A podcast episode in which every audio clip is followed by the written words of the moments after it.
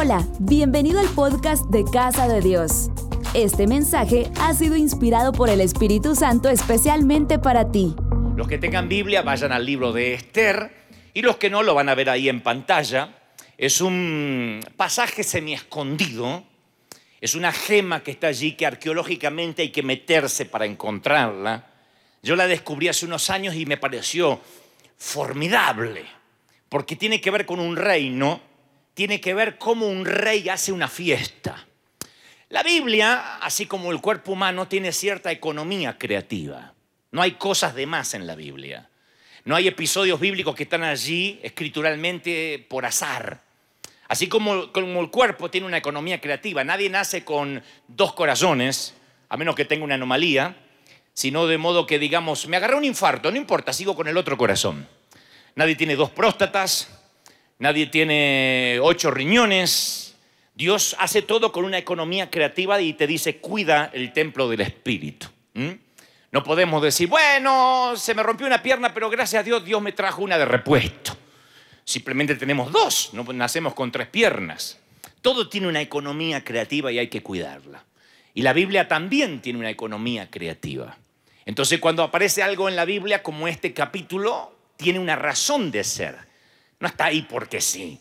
Y el capítulo primero del libro de Esther es uno de los más pasados por alto por los predicadores, porque simplemente habla de un rey llamado Asuero y de cómo él hizo una fiesta. Y yo siempre le dije al Señor, ¿por qué en una economía creativa, en una palabra donde cada versículo cobra sentido, esto estaría aquí? Y el Espíritu Santo me mostró que es la manera en que un rey celebra una fiesta. Cada vez que un rey provoca una fiesta siempre lo hace con estos elementos que vamos a leer juntos en el capítulo 1 del libro de Esther. Dice así, aconteció en el tiempo del rey Asuero, que reinó desde la India hasta Etiopía sobre 120 provincias, que en aquellos días, cuando fue afirmado el rey Asuero sobre el trono de su reino, el cual estaba en Susa, capital del reino, en el tercer año de su reinado hizo banquete a todos sus príncipes y cortesanos que había en el reino para mostrar Él las riquezas de la gloria y la magnificencia de su poder por muchos días. Y cumplido este tiempo hizo otro banquete en el huerto del Palacio Real a todo el pueblo que había en Susa, capital del reino, desde el mayor hasta el menor. Esto es lo primero que aparece en la fiesta de un rey. Que siempre que un rey quiere hacer una fiesta es para mostrar el brillo y la magnificencia de su poder. Ahora dejemos de ver a Suero y tratemos de ver a nuestro Rey, Señor de señores. Cada vez que Dios se muestra siempre en un avivamiento, en un mover, en un congreso como este, es para mostrar a Él las riquezas de la gloria, de la magnificencia de su poder. No hay manera de pensar que Dios puede hacer algo sin que Él muestre su gloria, sin que Él muestre su poder. Cada vez que el rey ofrece un banquete, yo te puedo asegurar, no te vas de Hechos 29, no te vas de este banquete sin ver el brillo y la magnificencia de su poder por muchos días. Te vas a ir lleno. Eso no es una opción. No es que aquí alguien puede decir, bueno, tal vez a mí Dios no me hable. No, no, no, no. Dios va a hablar a todo el mundo. Dios nos va a mostrar el brillo y la magnificencia de su poder. Cuando Dios hace una fiesta, primero lo hace para sus príncipes y cortesanos y luego para todo el pueblo, desde el mayor hasta el menor. Esto no es arbitrario. Cuando Dios muestra su poder, siempre llama primero a sus líderes, a los hombres que Él ha elegido. No es una cuestión de amor, no es una cuestión de acepción de personas, sino que Él respeta la autoridad. Dios primero le da la opción a que los que ministramos, a los que llevamos por providencia divina su palabra, tengamos un encuentro con Él. Si nosotros no queremos buscar el rostro de Dios en la intimidad, entonces Dios irá directo a las ovejas y desde el mayor hasta el menor todo el mundo verá el brillo y la magnificencia de su poder. Eso a mí me enciende el motor. Eso a mí me pone bien, enciende mis baterías, porque Dios dice, no te voy a dejar afuera, aunque te sientas pequeño, desde el mayor hasta el menor. En los días del profeta Joel, niños, jóvenes, ancianos y adultos están expuestos al poder de Dios desde el mayor hasta el menor. Él va a mostrar la magnificencia de su poder. Hasta ahí casi parecería que no hay mayor revelación. Dios muestra su poder, desde el mayor hasta el menor, primero a sus príncipes y cortesanos, luego a todo el pueblo, pero el gran secreto está en el versículo 7 la manera en que el rey sirve su banquete. Y yo quiero que me presten atención a los cuatro secretos que están aquí escondidos. Dice, y daban a beber vasos de oro. Número dos, y vasos diferentes uno de otros. Número tres, y mucho vino real. Número cuatro, de acuerdo a la generosidad del rey. De nuevo, y daban a beber en vasos de oro, número uno. Número dos, vasos diferentes unos de otros. Número tres, mucho vino real. Número cuatro, de acuerdo a la generosidad del rey. Lo primero que me llama la atención es que eran vasos de oro, no eran vasos de plástico, vasos de oro. El oro tipifica la pureza, el oro tipifica la santidad. No hay un avivamiento, no hay un recuperar los dones, no hay un descubrimiento de lo que Dios quiere en nosotros si no existe una búsqueda de la pureza, de la santidad. Y yo decía anoche, bueno, el Señor lo decía a través de mí, que no hay forma de que alcances una santidad impoluta. No hay manera que digas, bueno, yo ya soy santo, soy puro, tengo los ojos santos, no me contamino, no tengo tentaciones. No, somos gente rota, somos gente en proceso. Pero el Señor dice, siempre que yo hago una fiesta para mostrar el brillo y la magnificencia de mi poder, siempre será en vasos de oro. No depositaré mi unción en vasos de plástico. Y esto me lleva a pensar de que vamos a pasar un proceso. No siempre ese proceso es agradable. No siempre ese proceso, como dijimos anoche, es un paseo por el parque. Pero cómo Dios transforma un vaso de plástico en un vaso de oro. Cuando habla de vaso está hablando de carácter. Está hablando de perdurar, de longevidad, de permanecer en el tiempo. Ayer nos mirábamos con Cash y decíamos, parecemos eh, eh, Schwarzenegger y Stallone haciendo esas películas cuando ya aparecen con el bastón los dos viejos. Pero es maravilloso, le decía, tantos años y seguimos sirviendo al Señor. Tantos años y permanecemos. Lo mejor que me puede pasar en la vida es que algún día tú me encuentres en algún recodo del destino y me diga, sabes, yo estuve aquella noche en el Congreso y Dios me habló y han pasado 25 años, 30 años y todavía yo sigo permaneciendo. Es difícil. Permanecer a veces como manejar un carro erráticamente con tus caballitos y al lado te pasa una Ferrari que te mueve el carro a veces. A veces Dios levanta a otro que parece que tiene más recursos, que Dios lo hace, eh, lo hace más, ah, hasta más, más, más galán, le da una mujer sin, sin una esposa sin madre, em, eh, le da Dios recursos. Y tú dices, yo siempre, a mí me cuesta todo el doble. Sin embargo, en ese proceso, uno se va transformando en un vaso de oro, en un sitio, en un recipiente donde Dios puede depositar su poder. Todos estamos enamorados del glamour de la unción. Perdón, todos queremos que Dios nos use. Todos pretendemos, Señor, llévame a las naciones, llévame a las multitudes, envíame a los eh, caníbales para convertirlos en vegetarianos.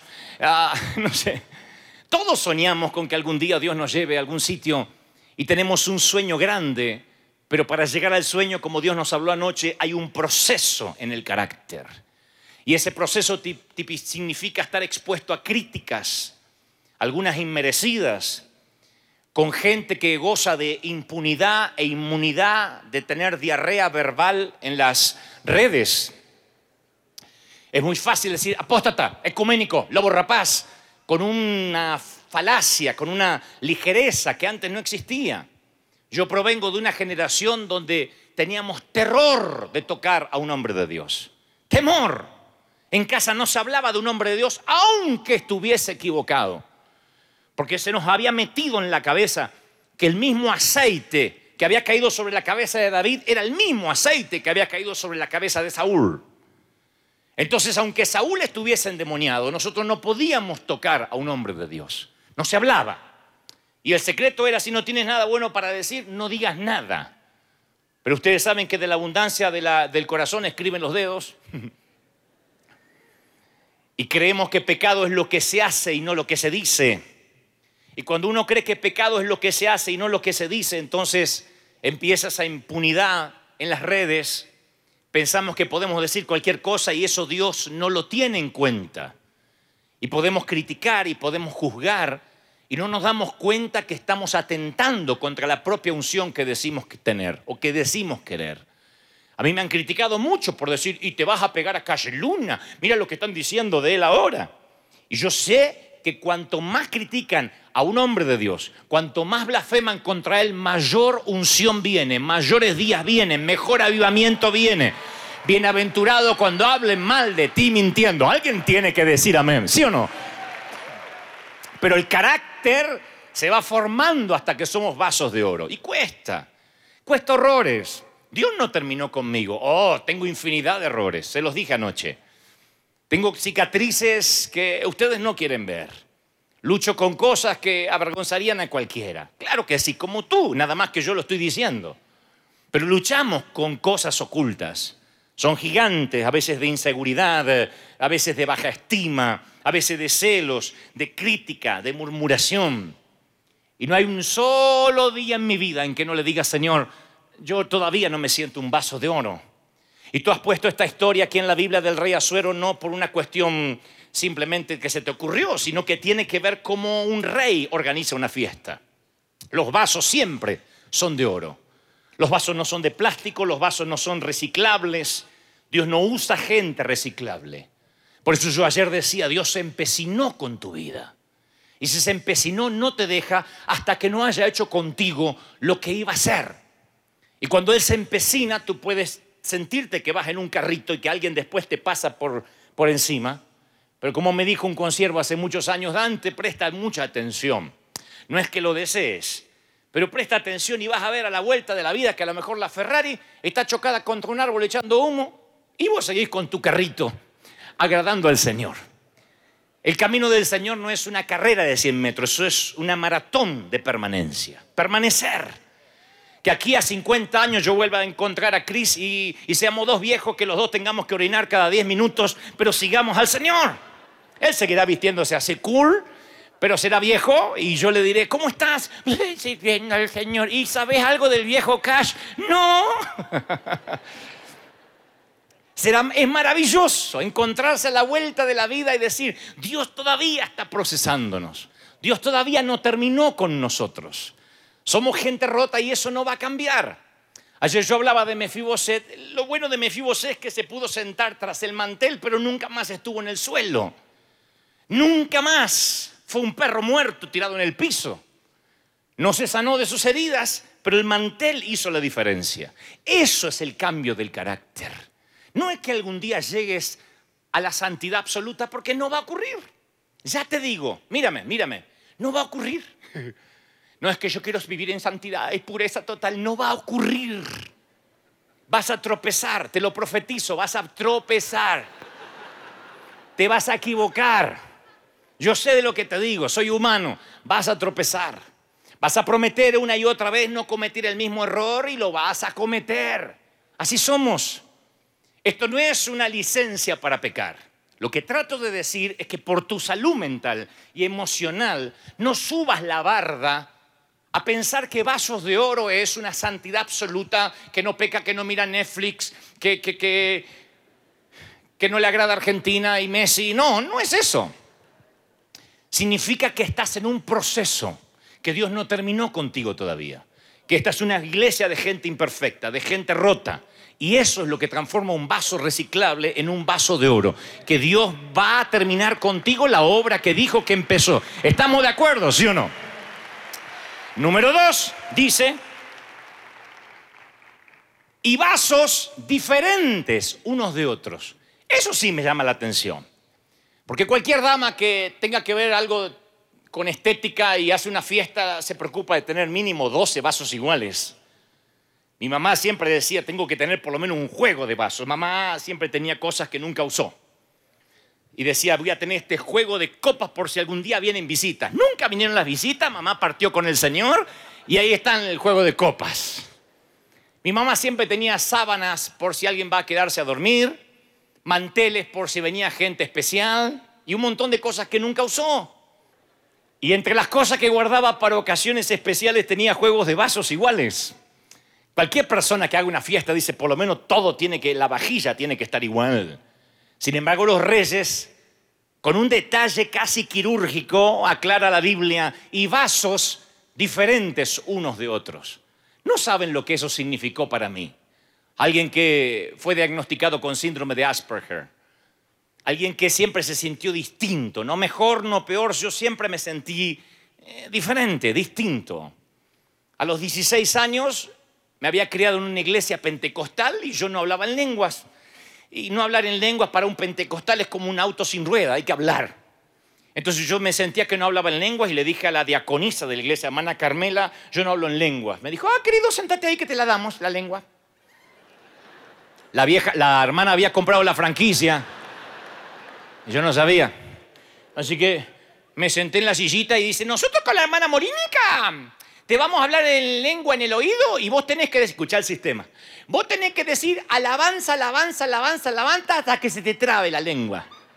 Digo, ¿puedo decir gloria a Dios? No, no, no, alabanza.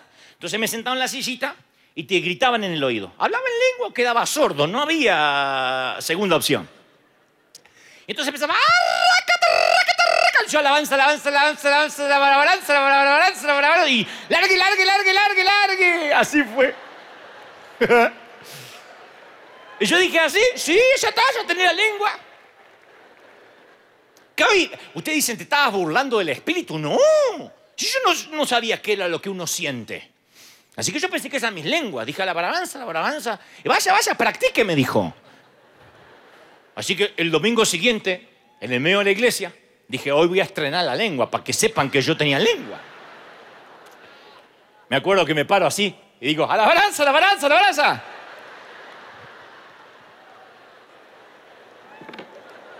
Una vergüenza, me quedaron todos mirando. Porque venían predicadores y tenían lenguas más sofisticadas. ¡Usa la manga larga! De paso te daba doctrina. ¡Ramba, agarra la bazooka! Y yo me las anotaba para aprenderla. Y las practicaba. Digan que el Espíritu Santo en su misericordia, a los 19 años, tan diferente a lo que ocurrió con la hermana Carmela, en su misericordia divina me bautizó y fue como un silbo apacible que vino. De otro modo, yo hubiese sido un timador, hubiese vivido una bendición fingida, hubiese sido un Jacob. La bendición fingida es simular lo que uno no tiene. Moisés sube al monte y baja y no se da cuenta que su rostro le brilla. Entonces tiene que taparse porque el brillo era como una luciérnaga viviente. La gente lo miraba y decía, no te podemos ver. Pero hubo un momento que él se fue a afeitar y ya el rostro no le brillaba, lo notó en el espejo. Digo, ¿habrá tenido el valor para quitarse el velo? ¿O habrá querido dejarse el velo para sugerir lo que ya no tenía? Y cuando uno sugiere lo que no tiene, finge la bendición y se transforma en un impostor. Entonces nos preguntan, ¿cómo estás? Y decimos, bien, bien, bien, en victoria, en victoria. Y decimos a eso confesión positiva y entonces es fe en la fe, no es fe en Dios. Fe en la fe es subirme a un tanque de gasolina y esperar que me lleve a alguna parte. Nunca me va a conducir a nada. Cuando uno finge la bendición, uno se da cuenta que lo que quiere es parecerse al vaso que está al lado y los vasos son diferentes. Dios respeta la estructura emocional de cada quien. Por eso no es un problema de gramática cuando Dios dice, yo soy el Dios de Abraham, el Dios de Isaac y el Dios de Jacob. ¿Por qué no dijo soy el Dios de Abraham, Isaac y Jacob? ¿Por qué no puso comas en lugar de decir soy el Dios de Abraham, el Dios de Isaac y el Dios de Jacob? Porque es mismo Dios, distinto trato para cada quien, vasos diferentes unos de otros, tan diferente como el que se sentó a tu derecha es diferente al que se sentó a tu izquierda y a ti mismo, vasos diferentes. No podemos pensar que todo opera igual, somos distintos, diametralmente opuestos. Nuestro primer hijo se llama Brian y, Dios le dio un carácter tan maravilloso, tan hermoso. Hemos ido a Australia en un viaje traspolar donde él ni se movió en todo el vuelo. Estábamos con pastores en mesas largas después de predicar y, Brian jugaba con un juguetito y alguien me dijo, qué bueno es Dios, que les dio un niñito hijo de evangelista, que no molesta, que, que, que no llama la atención. Y yo dije, sí, hasta en esos detalles está Dios. El segundo hijo misma madre, mismo padre, o por lo menos quiero creerlo en fe, No sé qué pasó cuando nació, pero él no nació, él salió así al mundo. Entonces, el primer hijo nuestro, Brian, apenas yo le sugiero algo, dice, sí, papá, hasta el día de hoy tiene 25 años. El segundo hijo, Kevin, cuando era más chico, luego de la octava amenaza de muerte, consideraba si iba a obedecer. Y si ustedes le preguntan a Brian, ¿cómo es tu papá? ¿Cómo es el viejo? Él va a decirte cool, buena onda, casi un amigo, nice. Nos entendemos con la mirada, levantando una ceja. Nunca escuché a papá levantar la voz. Papá es tierno, papá es maravilloso. Le preguntan a Kevin, ¿cómo es tu papá? Peor que migraciones. Me ha sacado los iPad, me ha puesto penitencia. Y usted dice, ¿lo amas a los dos por igual? Obviamente, quienes somos padres sabemos que uno no puede amar a uno por encima del otro. ¿Tienen los dos el mismo trato? De ninguna manera. Uno entiende más rápido, el otro tarda un poco más. Entonces yo no soy el papá de Brian y Kevin, yo soy el papá de Brian y el papá de Kevin. Entender eso es que somos vasos diferentes y nos quita un peso emocional porque yo no recibo, porque yo no tengo, porque yo no soy como el otro. Allá en el año 92 Dios trae un mover a la República Argentina y mi pastor empieza a ser usado con ciertas cosas que no estábamos acostumbrados en el país en términos cristianos. Por primera vez veíamos la caída por el poder de Dios. Si hay gente acá que no sabe lo que es la caída, lo trataré de explicar en uno o dos minutos. Somos tripartitos, cuerpo, alma y espíritu. Y lo más parecido a la caída en el espíritu es lo que cuando veo que Daniel el profeta dice, a tu presencia temblaron mis piernas. Como somos tripartitos, a veces el toque del Espíritu Santo al toque de nuestro espíritu es tan intenso que al ser personas almáticas y según nuestra estructura emocional a veces ni las piernas resisten un toque divino y nos venimos abajo. Más o menos esa puede ser una explicación. El tema que allá en el año 92 Dios empieza a usar a, a mi pastora Claudio Freyson en un mover donde la gente se caía. Y yo veía que cuando se levantaban estaban renovados, Dios les había hablado, pero no sé si porque yo soy hijo de alemán, pero a mí me costaba caerme. Entonces yo pasaba con onda como para caerme en adhesión y miraba que este se caía, miraba el otro y decía, más si yo colaboro y me tiraba para atrás.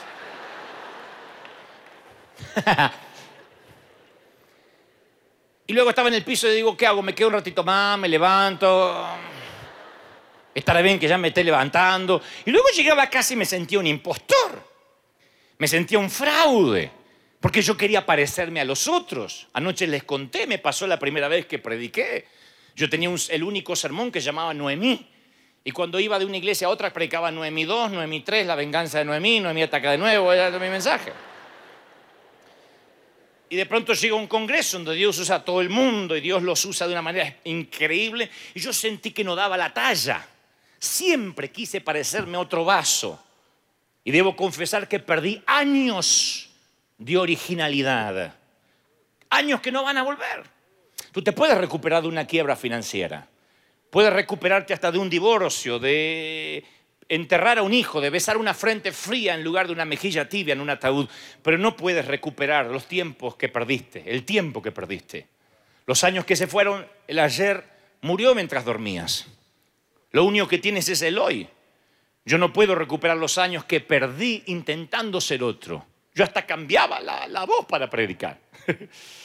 Yo hasta intentaba parecerme a este, al otro, y siempre he admirado a muchos hombres, lo cual está bien, pero en mi afán de que Dios pusiera vino, vino en mí y que yo fuera un vaso de oro, yo intentaba parecerme al otro vaso.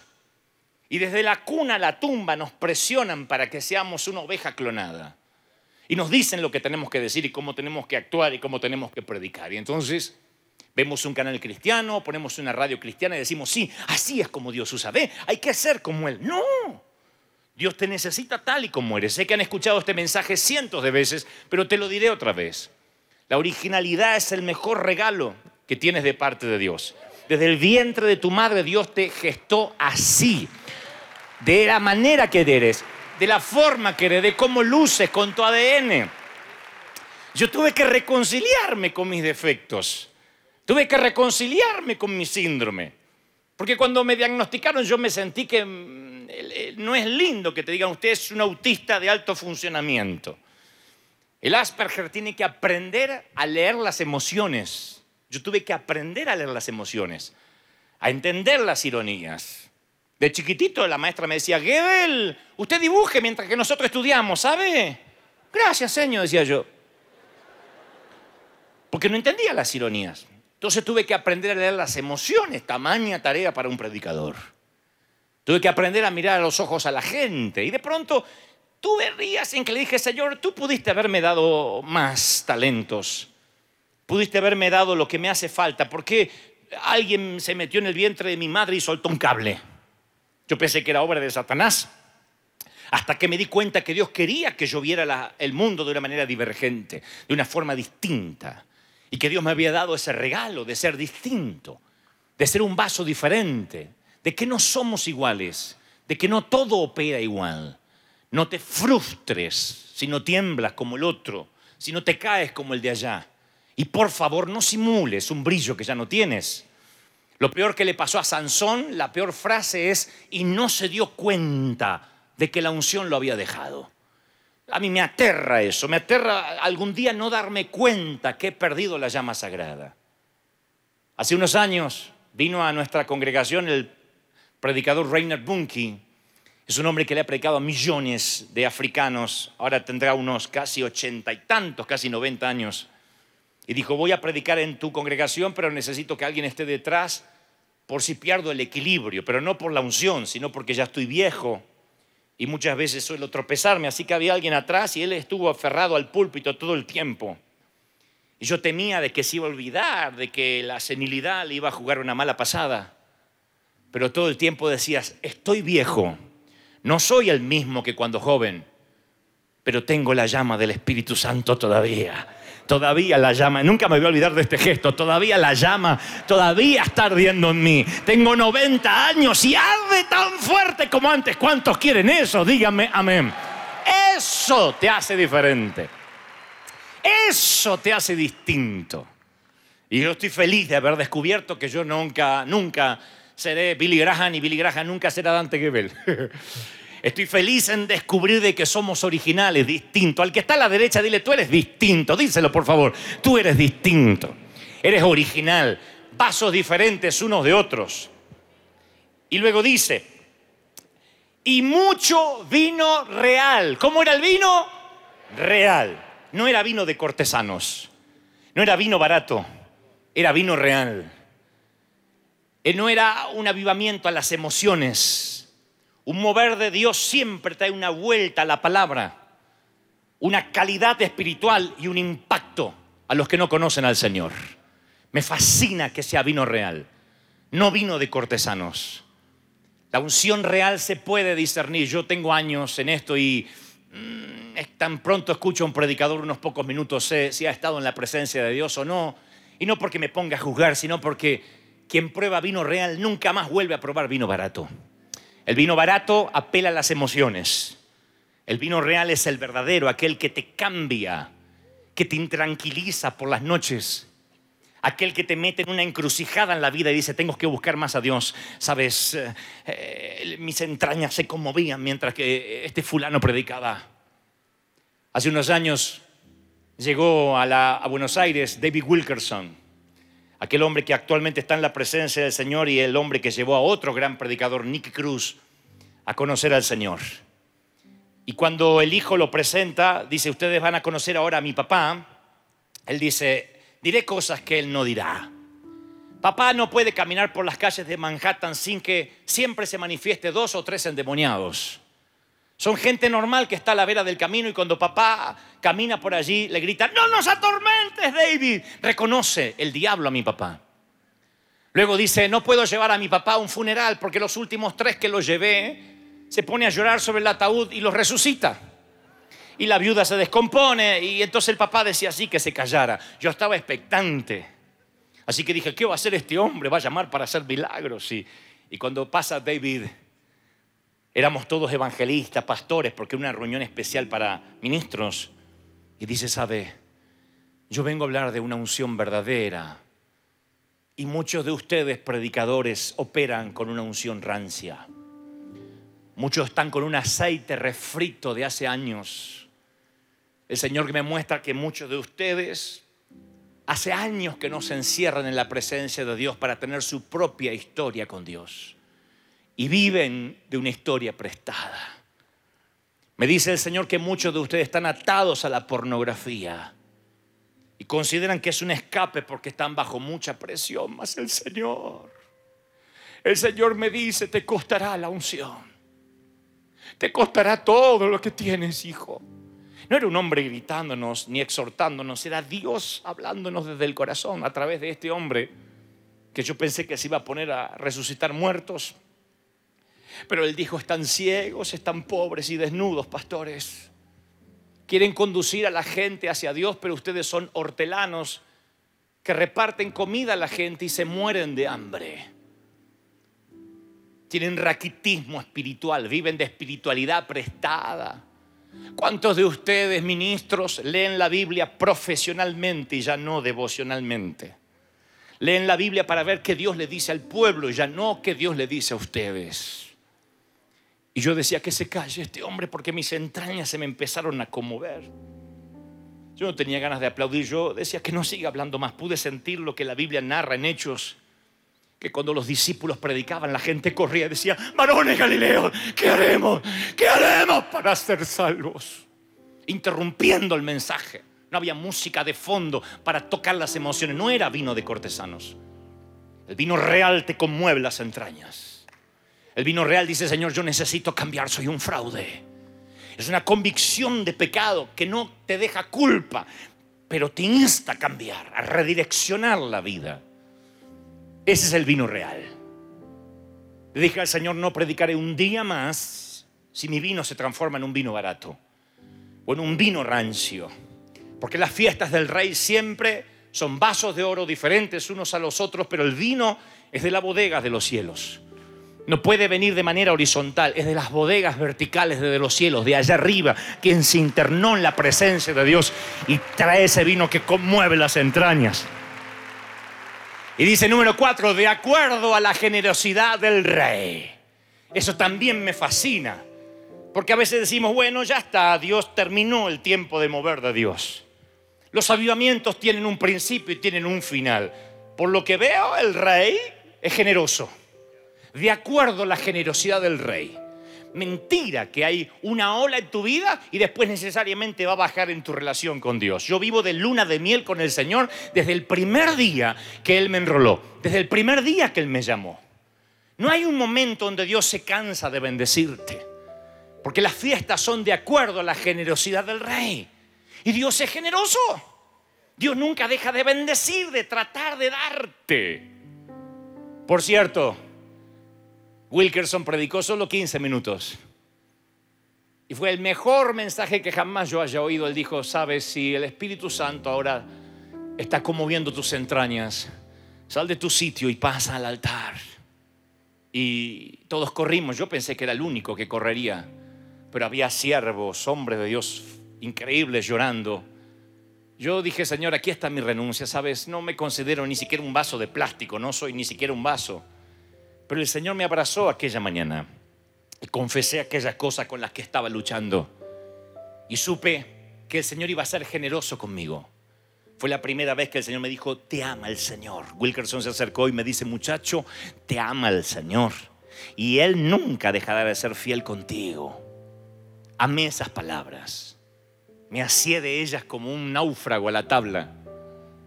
No hay un solo día en que no me levante por la mañana y le digo, Señor, solo por tu misericordia voy a volver a predicar hoy. Yo no debería estar ahí. Pero entiendo que el Señor es generoso y que Él no va a dejar nunca de darte su vino real. Siempre. A pesar de que falles, a pesar de que te equivoques, a pesar de que lo traiciones, Él volverá a la playa de tu vida y te dará un desayuno y te dirá, ¿aún me amas? Él no va a preguntarte por tu error, te dirá, ¿aún me amas? ¿Aún confías en que puedo hacer algo contigo? Solo dile al Señor que puede seguir confiando en ti. Dile, Señor, puedes seguir confiando en mí. Sabes, soy un desastre en algunas cosas. Tú me conoces. Pero Señor, no hay alguien como yo con cada átomo de mi ser, con cada fibra más íntima de mí que no quiera servirte. Si no, no estarías aquí en un congreso un viernes por la mañana o por la tarde. Si estás aquí es porque tienes sed, porque tienes hambruna. Y Dios dice, yo quiero darte mi vino real. Entiendo que eres diferente. Estoy procesándote para que seas un vaso de oro. Pero nunca creas que mi generosidad contigo va a terminar.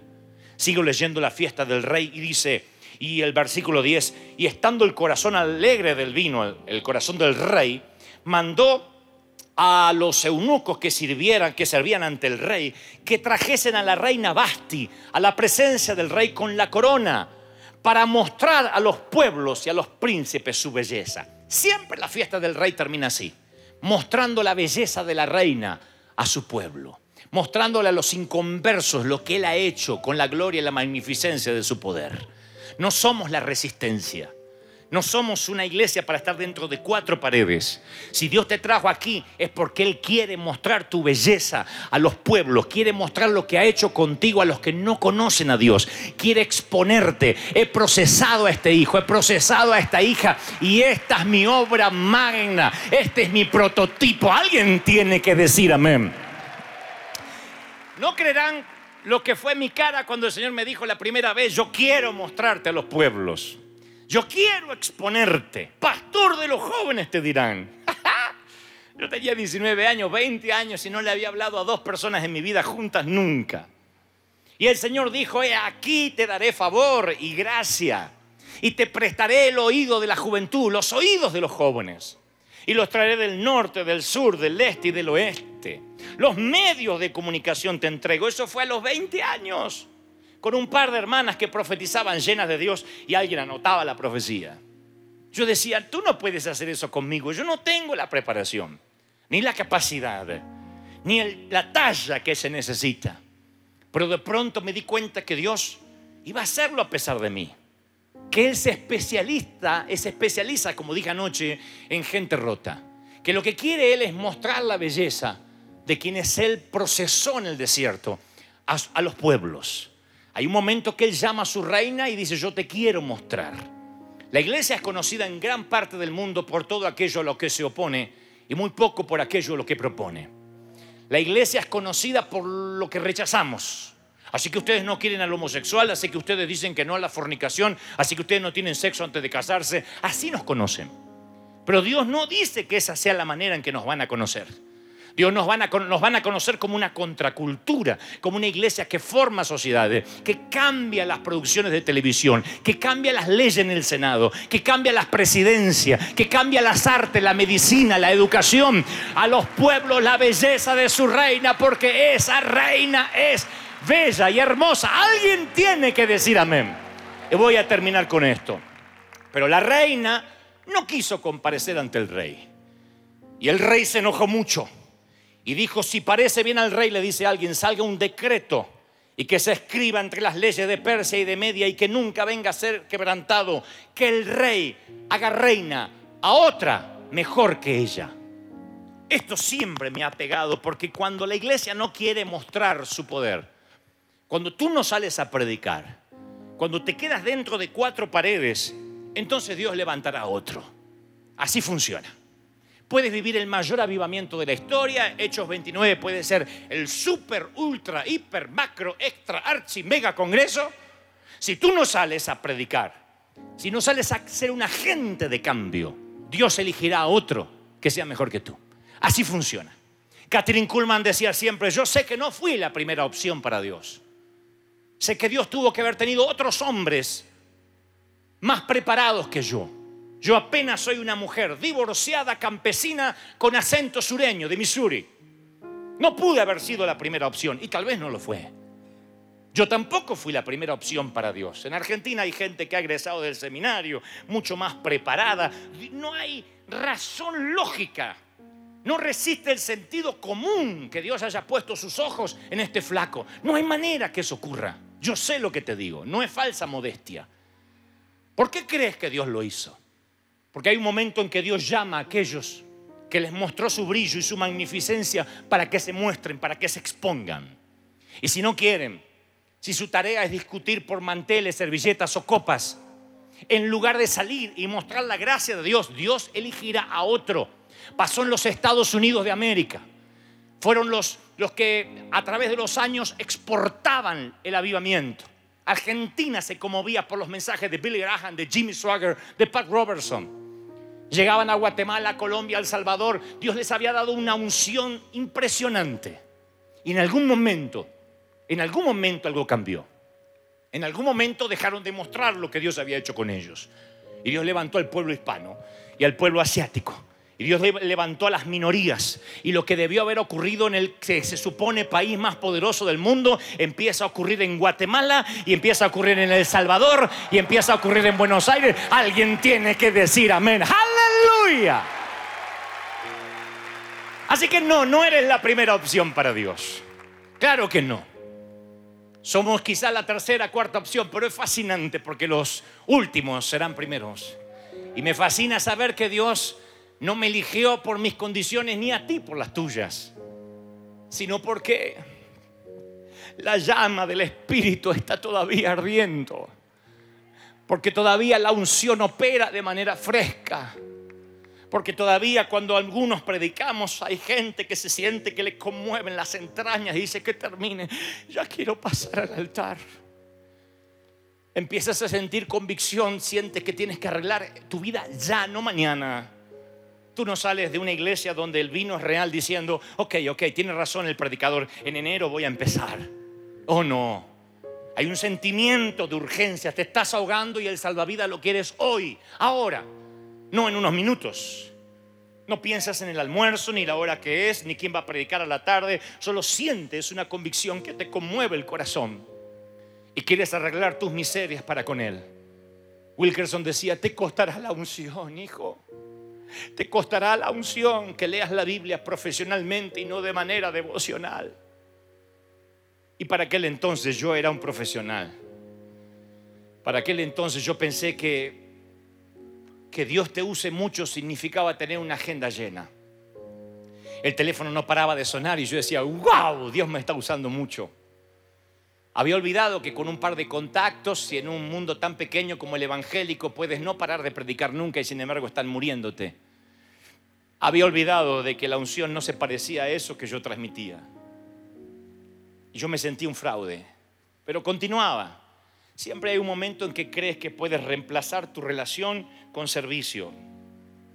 Siempre hay un momento en la vida que tú dices, bueno, está bien, y empiezas a valorar el promedio. Bueno, sí, yo no, no, ya no estoy en la presencia de Dios como antes, pero wow, le prediqué a una multitud. Eso tiene que pesar. Y no pesa.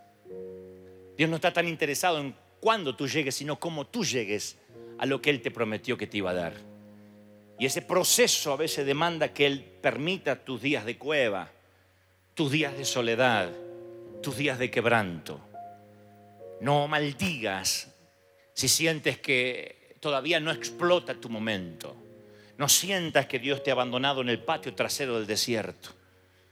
Dios se ha empecinado en llamarte a su presencia, en salirte a tu encuentro y necesitas que el día que prediques tengas un fresco, esto dice Jehová.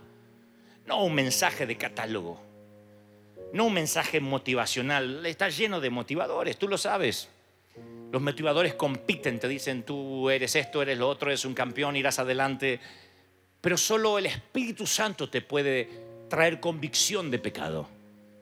Solo el Espíritu Santo puede ir más allá de las emociones cuando el vino es real y no es vino de cortesanos.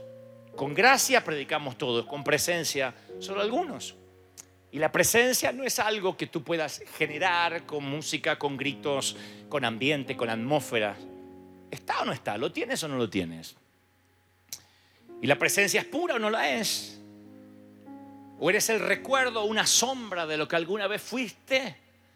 ¿O eres ese hombre y esa mujer que busca a diario con desesperación a Dios? Y Dios sabe que no hablo de cantidad de tiempo. No te estoy poniendo la barda alta y diciendo vete a orar y ayunar 40 días. No.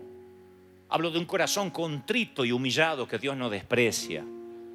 Alguien que no esté enamorado del glamour, del ministerio, sino que ame las almas.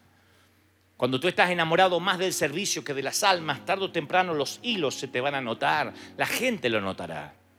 Cuando amas la gente, porque has tenido un trato de gracia con Dios, entonces la gracia y la presencia operan a través de tu ministerio. Dios le dice, Moisés, mi presencia no irá contigo, pero enviaré un ángel delante de ti y echará fuera al fereceo, al etea, al jebuseo. Esa era una buena oferta. Es casi la oferta que escuchamos a diario en millones de congregaciones alrededor de todo el planeta. Ok, ok, la presencia de Dios no estará contigo, pero te dará Dios favor. El ángel irá contigo, las puertas se te abrirán, comprarás el auto del año, tendrás tu casa, conseguirás una mujer bonita. Y compramos, como si fuera un shampoo o un multinivel, Angway, compramos.